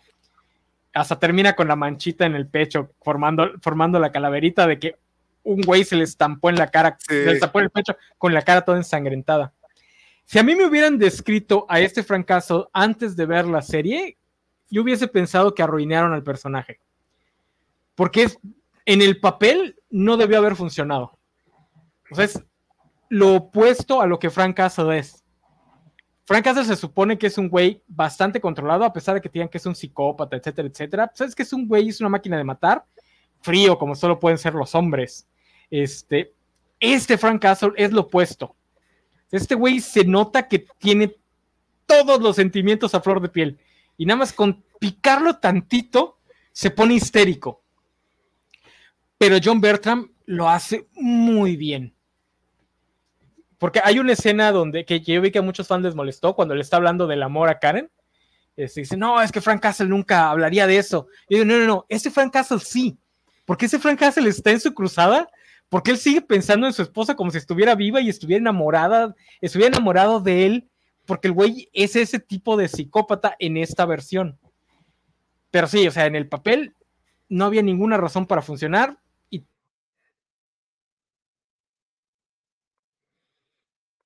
Este es el enano. Se, Ah, es el nos fue. enano. Ah, pensé que era yo. Ok, sí, yo tampoco estaba muy seguro si era, si era él o yo. Este- Ya regresaste, sí, me ofrecí. Este, le decía que eh, es todo el actor porque en Deber también hace un personaje que nos debería caer gordo en el papel y que realmente es muy entrañable a pesar de que es una de las peores personas que he visto en la ficción en toda mi vida. Eh, el problema con Frank Castle y algo que mucha gente no entiende es que solo funciona en pequeñas dosis. Porque no hay mucho que contar con Frank Castle. O sea, Frank Castle es, hay un criminal que es un ser nefasto y por alguna razón Frank Castle se da cuenta de su existencia y lo va a matar. Y eso es todo. no hay más historia ahí. A mí me gusta la primera porque intenta plantear como lo que sería el final de una reformación para Frank Castle, cómo podría volver a ser una persona normal. Pero sí, o sea, no da para más. O sea, esos cuatro, cuatro o cinco capítulos de la segunda temporada son lo que debe existir Frank Castle. Yo espero que no traten de regresarlo para nada importante si lo regresan al MCU. Este, salvo para un cameo en algún un, capítulo especial en alguna serie o algo así, porque Punisher no es un personaje al que puedas estar este, ordeñando constantemente. De hecho, eh, él es el otro actor que ya habían confirmado que regresaba. bueno, no te creas, probablemente no lo han confirmado. sí, era, era rumor. No, no, pero él ya estaba, ¿por qué? Porque, porque también hay rumores de, de Kristen Ritter y de ella sí no se ha dicho que va a regresar. O sea, incluso los que están casi seguros, no, no ha salido eh, nota, pues. Y de este sí ya está como seguro que regresa, nada más no se sabe todavía cuándo. Como cuando se supo que regresaban Charlie Cox y este otro Vincent Donofrio. Mm. Así, así ya estaba este güey también de John Berthel. Eh, Kristen Ritter es la que todavía no confirman y tampoco Mike Alter. ¿Quién es Kristen Ritter? Jessica Jones. Ah, ok. No, este Punisher sí me, me, gustó mucho y sí me gustaría ver una miniserie, algo de tres episodios y cosas así puntuales. Porque sí, este es el gran problema de estas dos temporadas de Punisher. Y sobre todo que la segunda temporada de Daredevil lo definió también, de hecho lo llevó al punto donde te dicen, sí, no, pues Frank Castle es un psicópata que le dieron una excusa para matar y la va a aprovechar al máximo. Y luego después la, la primera temporada decide que te tiene que explicar otra vez por qué Frank Castle es Punisher y darle una justificación a Frank Castle por ser Punisher. Mm, no me, eso, eso me aburrió mucho de la primera temporada. De hecho, el primer episodio me gusta, que está intentando como contenerse, así como que no, no soy un loco, solo le voy a pegar a esta pared como un loco. Y luego ya en cuanto ve algo hace un cagadero. Ese episodio dije, ok, parece que esta va a ser la dinámica. Supongo que cada episodio se va a encontrar un criminal y va a ser un cagadero. Y vamos a seguir algún otro personaje que queda atrapado en medio del cagadero de Frank Castle. Pero no, conspiración gubernamental. No la vi. Eh, eh, sí, sí es el gran problema con, con las dos temporadas. La segunda tiene una escena muy... o es la primera hay una escena muy, que me gusta mucho en donde Frank va a comprar armas, no sé si es de la primera o la segunda, creo que es de la segunda.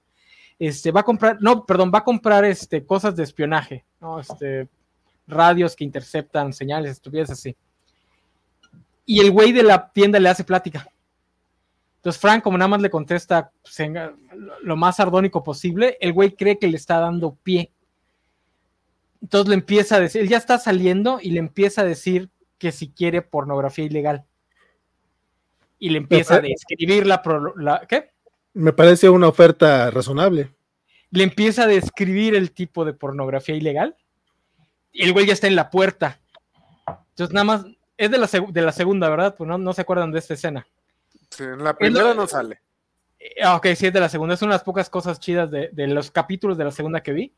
Nada más baja, el, baja la mochila donde metió todo lo que compró, atranca la puerta y se voltea. No vemos qué pasa, pero la escena está muy chida y sí te da a entender que el güey, a ese pobre diablo lo hicieron trizas. El problema es que después lo quieren repetir. Le dan un psyche, en la segunda temporada le dan un psyche que es una chavita que supuestamente está huyendo de no sé quién, pero también estuvo metida en pornografía, entonces ah, está, está bien, bien estúpida. Entonces, si lo regresan, ojalá que sea algo para algo muy puntual. Es, hay un güey un criminal y Punisher lo va a matar. Eh, y que tampoco, lo, que tampoco forcen mucho su interacción con otros personajes, porque mientras más lo hacen, más estúpido se vuelve. Porque la primera vez que lo ves confrontarse a Daredevil está chido. Lo amarra y Daredevil lo quiere hacer entender, etcétera. Pero ya mientras más lo hacen, peor se ven los héroes, porque dices, güey, estás dejando ir a Frank Castle porque te cae bien. Porque no hay razón para que lo dejen ir. O sea, Frank Castle es un peligro para todo el mundo. Y los héroes no deberían dejarlo andar libre, pero pues la historia los obliga a, hacerlo y pues, ojalá no, no lo hagan este, convivir mucho con otros personajes, salvo quizás Daredevil, porque a él sí le compras que el güey sí lo deje ir porque es su cuate. No, y aparte, sí, sí sean, sí sean buenos entres, o sea, esos güeyes sí. Sí, sí, sí. O sea, al hombre araña a lo mejor no, no, no, no le pega tan feo, pero con Daredevil no tiene mucha compasión. Y eso que es ciego. Eh, eh, La ceguera de Daredevil es muy subjetiva también. que no mames. ¿Y ya vieron Echo? Nah, ¿como para qué o qué? Yo sí No, tenía no. interés en verla y luego todo el mundo dijo que estaba bien aburrida y dije, ya no la voy a ver. Yo No nada más sé que mundo- sale la Fuerza Fénix. No todo mundo. Pues no, no es la fuerza Fénix, es. eh, Es la es fuerza nativoamericana. un, un poco así. Es, es- es- es- Es el poder de la- sus ancestros. ¿En serio es el poder de sus ancestros? sí, No de, mames. de- No mames. de sus ancestras. O sea, es, el eco de, de- de- la fuerza de las mujeres, una mamada así por el estilo. Este, la idea podría no estar tan mal, pero la ejecución sí. De hecho, le dicen como tres veces, es que es el eco de. Ya entendimos que por eso le pusiste eco al personaje, güey. O sea, ya no tienes que repetirlo tres veces, cabrón. Pero es que sí está gracioso que en 2024 eh, Disney Progre presente un personaje nativo americano que usa el poder de sus ancestros. Pues, que, que las escenas de las, de las ancestras están chidas, güey. Hasta eso. Hu- Hubo una que me sacó mu- mu- mucho de onda porque eh, está ubicada en año 1600, 1700, una cosa así, eh, o 1400. Bueno, no sé, la cosa es que parece cultura mesoamericana en Alabama, y me quedé así como que, güey, pero hubo... Hombre, de Alabama. Alabama, Alabama. Sí, O un Sí. lugar genérico pantanoso de Estados Unidos. No, no, no, eh, de hecho es como centro, es como... Es, de hecho está muy mesoamericano el asunto. No, no, muy mesoamericano. Pero- pero, ¿a qué te refieres? ¿A qué te refieres con mesoamericano? Este, se ven construcciones como pirámides, no tan grandes como la- las de Teotihuacán, pero sí se ven construcciones como pirámides. Y ¿De investigué, roca? no hay ajá, ya investigué, no hay pirámides en, en Alabama. Este, y están jugando un juego de pel con una pelota. No es el juego de pelota, pero sí es un juego con una pelota. Y el, y el equipo que pierda este, tiene que dejar eh, la reservación. Bueno, no, ni siquiera son reservaciones ahí todavía. todo. Era- eran pueblos, así como que no los mataban, pero sí los exiliaban. Una mamá por el estilo. Es como, ok, no sé dónde lo sacaron. ¿Es en Alabama? Estoy casi seguro que ahí es donde sucede la serie. Y, to- y Ah. todo sucede ahí. Está bien raro porque si querían algo más. Y, Y se volvió a Y- congelar la noche. sí, sí, y de hecho, o sea, sí, sí hablan específicamente de los, los nativos americanos que... más mesoamericano, los gringos tienen al, al grupo de, de los ¿Los ¿De qué? Eh, el, el- la tribu que, bueno, la No, son población. Sí, son tribus. sí, sí, bueno, la, la tribu de la que, de la que se menciona es, son los Choctaw, Choctaw, Choctaw, que están entre Alabama y Mississippi. Este, y de hecho, filmaron en la nación, ya, ya ves que ya es como que sí tienen su, Sí, sí, sí. eh, su propia Son- nación. Son relativamente independientes, sí. Mm. Fueron a filmar ahí y la fregada. Toda esa parte está muy interesante y se puede llevar de manera orgánica, pero de alguna manera no se siente orgánica. Está muy, está muy raro porque entonces, güey, es- es- o sea, tiene, tiene como carnita, tiene cosas chidas y tiene escenas de acción muy, muy buenas, pero al final no terminan por contarte algo muy trascendental. Y no hablo en el esquema del MCU, o sea, hablo de, de la serie, o sea, es como, Sí, ah, al final queda como un poquito floja. Le decía Isaac, él que no tiene mucho tiempo para ver series, o lo que es lo mismo, él sí tiene trabajo, no como uno, este, pues puede ver mejores cosas, estoy de acuerdo. Pero no, no, hasta eso son episodios cortos y son solo cinco episodios, entonces te los puedes chutar casi como una película larga. Ya, ya de los últimos estertores de la era de Bob Chapek. Ya nada más nos falta, ¿qué? Falcon and the Winter Soldier y Agatha Harness, ¿no? Y ya con eso acaba la era de Chapek. Pues yo creo que todavía duran un ratito más. ¿Quién sabe, güey? La verdad es que no sé. Porque Falcon no terminaron de filmarla. Por eso, o sea, pero ¿La todavía es- película o cuál? sí, la ¿O iba película. O sea, el? Capitán, Capitán América 4. Ah, ¿no va a salir? Sí, sí, o sea, todavía nos falta.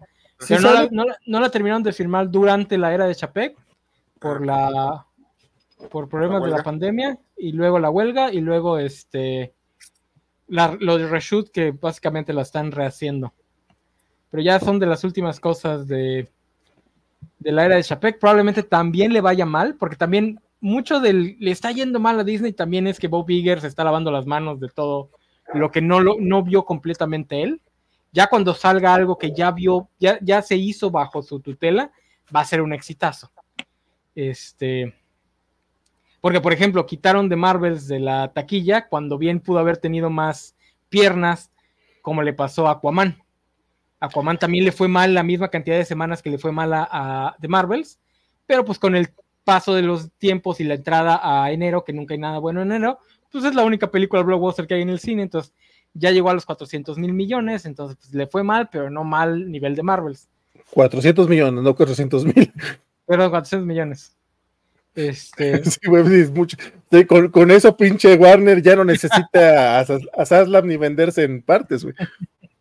Este, con Güey, Marvels qué- fue qué sorpresa, qué sorpresa lo de Aquaman, la neta.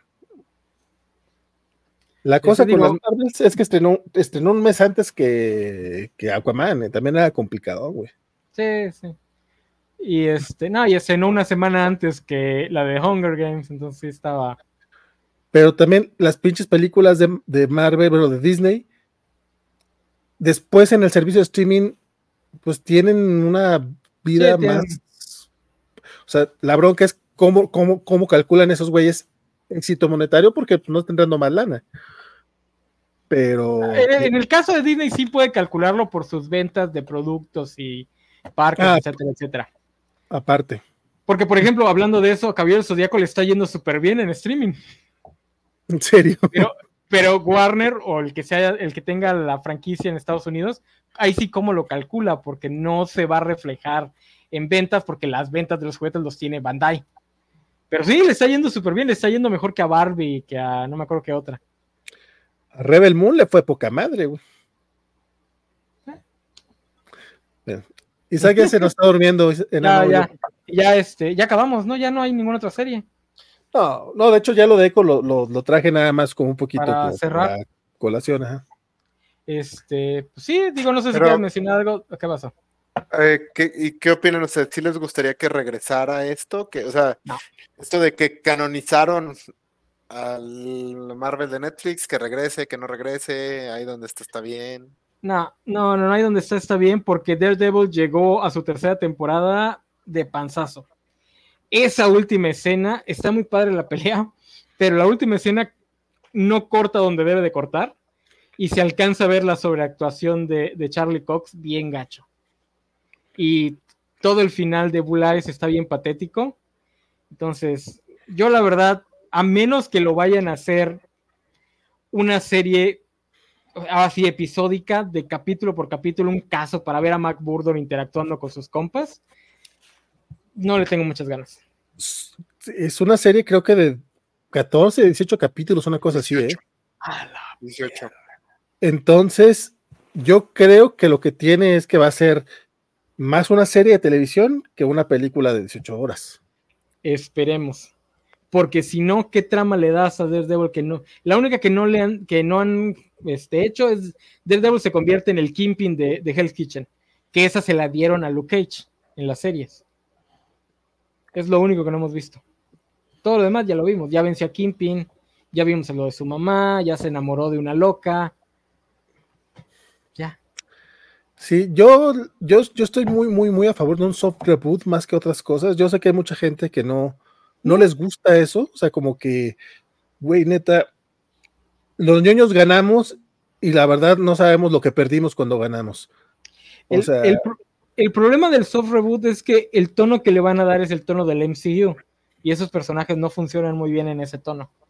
el tono que tiene Echo está, está a la mitad. Entonces, es, es, es muy complicado porque Echo eh, no, no, trae chistes, no trae, no trae casi nada de humor. Eh, las escenas de acción están muy bien, están muy bien este, llevadas y aparte eh, están pues, con bastante sangre y con bastante violencia. El problema está en los poderes, que de repente es el poder de la amistad y de la familia. ah, como, el poder del corazón, como Kwame. Sí, un poco así. O sea, perdonen por el spoiler si la gente, pero ya llegaron a este punto. Este, ya va a ser la pelea así chingona contra, contra Kimpin. Entonces canaliza a sus cinco este, ancestros, porque aparte nomás son cinco, porque son los que se alcanzó el presupuesto. Básicamente le iban a poner los poderes de Bravestar. Le, le, le comparte ese poder a su abuela y a su hermana, que las tenían secuestradas. Entonces la abuela y la hermana también empiezan a, a tirarse madrazos bien chingones. Y cuando, cuando le va a pegar a Kimpin, lo que hace es eh, le, le, cura el ojo. Ya ves que le había, bueno, no sé si es como que le pone, le pone la mano sobre el ojo y se van a una, así al plano, no, no, no al plano astral, pues se mete a la mente de Kimpin básicamente para sacar un recuerdo. Eh, exploran un trauma de, de, Wilson Fisk y el güey se queda así como que, ¿qué vergas hiciste, pendeja? Ya me voy. Entonces no hay pelea contra Wilson Fisk. No está mal. Híjole, es que no me la, estás vendiendo, vale. no, no, no, espérate, es que, es que la ejecución está terrible. O sea, eh, como que entiendo más o menos lo que querían hacer, pero esa última escena estuvo de la chingada. Así estuvo así como que, ay, güey. O sea, no habíamos tenido muy buenas escenas de acción y justamente cuando vas contra Kimpin, le ganas, pero de manera bien pinche porque no puedes matar a Kimpin. Le, gana básicamente siendo, el, nativo americano mágico. Sí. a mí me gustaría ver. No, sí y aparte le, brilla, las manos. Entonces, híjole. Sí, eso es, eso es donde. Pues, pero el tono sí es distinto al de otras series de, de, Marvel. Nada más que no llega al nivel oscuro de Daredevil. Que no todas tienen que ser Daredevil, estoy de acuerdo. Echo creo que se permitía no ser tan oscura, pero aún así como que batallan para, para encontrar el punto exacto. Pero, por ejemplo, entonces vamos a volver a ver a Kingpin por tercera vez ya en el MCU. O sea, ya está muy quemado ese personaje. La, la, la escena post créditos es Kingpin viendo las noticias este, que están hablando de las elecciones de Nueva York. Y dicen, güey, ninguno de los candidatos está convenciendo al electorado. Entonces, si ahorita se mete uno, Wilson, vas a ser gobernador. Vas a ser alcalde, entonces, Wilson Fisk va a ser alcalde de Nueva York para Born Again. Porque ya habían dicho que él iba a salir en la de Daredevil, obviamente. Entonces, ya se esperaba eso. Pero, entonces van, van, a repetir la tercera. A lo mejor ahora lo hacen bien. con 22. Ah, no, sí está bueno, está bueno, me estoy jodiendo. Este, sí, pero con tantos capítulos lo veo difícil. Yo estoy de acuerdo aquí con Vale. A mí, también me incliné por un soft reboot. O sea, creo que ahorita estamos en el punto donde deberían empezar a adoptar el, tema de los cómics como de etapas. O sea, ya tuvimos la etapa de Daredevil oscura, noir, mucho dolor.